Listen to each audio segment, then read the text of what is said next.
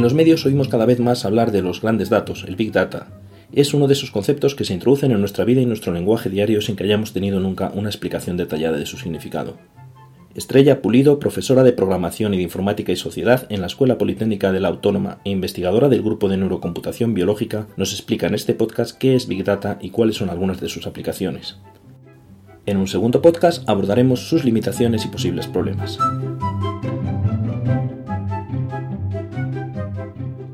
Ahora mismo se generan muchísimos datos desde distintas fuentes. Una fuente fundamental es lo que hacemos con las tarjetas de crédito, con nuestras llamadas de teléfonos, todas las transacciones bancarias, todas las búsquedas que hacemos en Internet. Todo eso son datos que se recogen y se analizan el tema de los sensores que se conectan a todo tipo de dispositivos, pues pueden ser en fábricas, en automóviles, en, infinidad de sitios, y esos dispositivos recogen información de cómo se está comportando ese objeto y transmiten esa información. Eso es lo que se conoce como el Internet de las cosas y genera también muchísimos datos.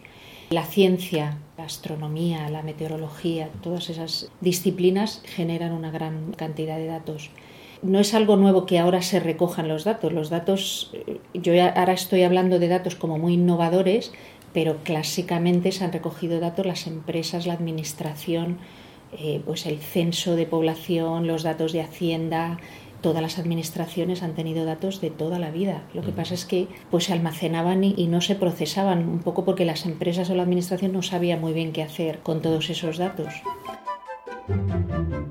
Hay cambios a nivel de hardware, o sea, se ha abaratado muchísimo el coste de almacenar un giga, ahora cuesta pues unos céntimos de, de euro. Ha disminuido también mucho el tamaño de los dispositivos. De hecho, en los teléfonos móviles llevamos una capacidad de almacenamiento grandísima y no lo percibimos.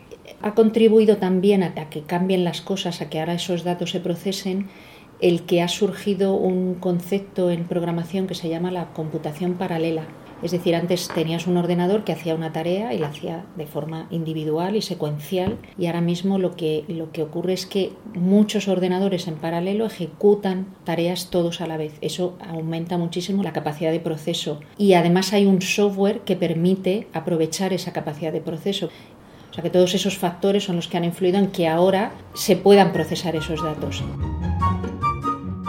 Además, aparte de estos datos sobre transacciones bancarias, pagos con tarjeta, que recogen datos que se conocen como estructurados, Ahora han surgido los datos no estructurados, por ejemplo, todos los twitters que publicamos, todos los mensajes que publicamos en Facebook, los correos electrónicos, los vídeos, los audios, todo eso son otro formato de datos y además no estructurados. O sea, tú tienes un tweet que publicas y, es un texto que tienes que de alguna forma extraer de ahí la información, no la tienes tan organizada como en los datos que tradicionalmente se han venido recogiendo. La compañía americana IDC estima que en 2011 se crearon 1,8 zettabytes de información, es decir, una cantidad de datos con la que podrían llenarse 57.500 millones de iPads de 32 gigas. IDC pronostica que en 2020 generaremos 25 veces más. El Big Data son recursos de información y se caracteriza en primer lugar porque hay un volumen muy grande de datos. En segundo lugar porque se generan a una velocidad muy alta. Entonces, volumen, velocidad y variedad. Hemos hablado también de que ahora no nos limitamos solo a datos estructurados y textuales, sino que hay pues, datos de vídeo, de audio, de mensajes de correo electrónico. Entonces, esas tres Vs son las que inicialmente definieron el Big Data. Hay otra V que sí que se usa también bastante, que es la de veracidad. O sea que es importante para poder extraer información útil de esa cantidad ingente de datos que tenemos que sean veraces. No siempre es así. O sea, lo que ocurre normalmente es que de toda esa gran cantidad de datos que recoges, solo un porcentaje te vale. El resto, pues el ruido, son datos basura que no te sirven realmente para extraer conclusiones.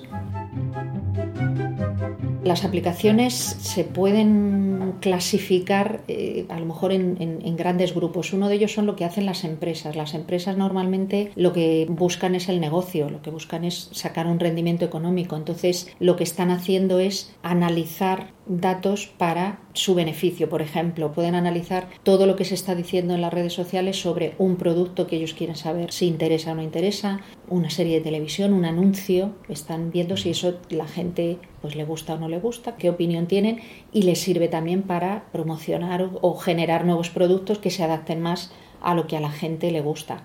Existen también, pues por ejemplo, Amazon utiliza sistemas de, o sea, publicidad personalizada. Tú entras y compras un libro y cuando vuelves a entrar otra vez te sorprende que dicen, pero bueno, ¿cómo saben, cómo me están recomendando este libro que está relacionado con el tema que a mí me gusta? O has comprado un billete de avión para irte a algún lado y te recomiendan la guía de viajes. Dice, pero bueno, ¿cómo han casado los datos de este billete que yo he comprado y ahora me recomiendan la guía justo para el viaje que yo voy a hacer. Eso es publicidad personalizada que se puede hacer a través de la web, como hace Amazon, o también a través del móvil. Tú puedes entrar en un aeropuerto, en un centro comercial, te conectarte a la wifi del aeropuerto y ellos saben en qué tiendas estás pasando más tiempo, qué productos son los que en ese momento te interesan porque estás entrando a esa tienda. Entonces, viendo un poco, comparando con tu historial de compras, con tu poder adquisitivo, pues te mandan la publicidad específica que, la tienes en la tienda por la que estás. Pues mire usted, en esta tienda tiene un 20% de descuento que puede ahora mismo aplicar a lo que compre. El gobierno también puede utilizar lo del Big Data. Puede utilizarlo un poco con fines de cooperación o de ayuda al desarrollo. Pues, por ejemplo, hay casos en los que se ha detectado un terremoto antes de que ocurriera, solo analizando los tweets y buscando la palabra terremoto. Eh, se utiliza a nivel de ayuda al desarrollo, por ejemplo, cuando hay una epidemia para ver cómo se propaga esa epidemia, según se desplace la gente cuando hay algún desastre natural eh, para organizar la ayuda humanitaria, también se puede ver por el movimiento, detectando el movimiento de los móviles, o sea, el, recorrido que están haciendo, cómo eh, organizar la ayuda. Mediante la predicción y la personalización pueden ahorrarse costes en hospitalización y en tratamientos. Un estudio de 2011 de McKinsey Global Institute calcula que la aplicación del Big Data en el sector sanitario podría representar un ahorro de hasta 300.000 millones de dólares al año para el sistema de salud público de Estados Unidos.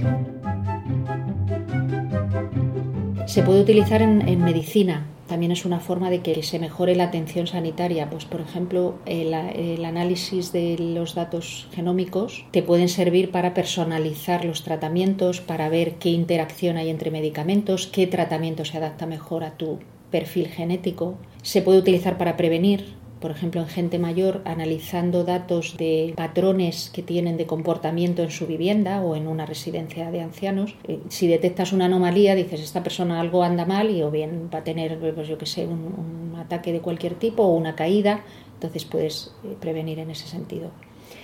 También hablan de la, medicina participativa, es decir, eh, ese tipo de medicina defienden que todos somos responsables de nuestra salud, no solo que el médico te diga tiene usted que hacer esto, sino que tú también eh, puedes cuidar de tu salud y prevenir. Y en ese sentido ahora mismo están muy de moda los dispositivos ponibles, o sea, que te registran cuánto has andado, qué has comido, cuántas horas has dormido, de en qué periodo. Entonces te permiten, pues eso, registrar patrones y mejorar tu salud o prevenir que puedas tener algún problema.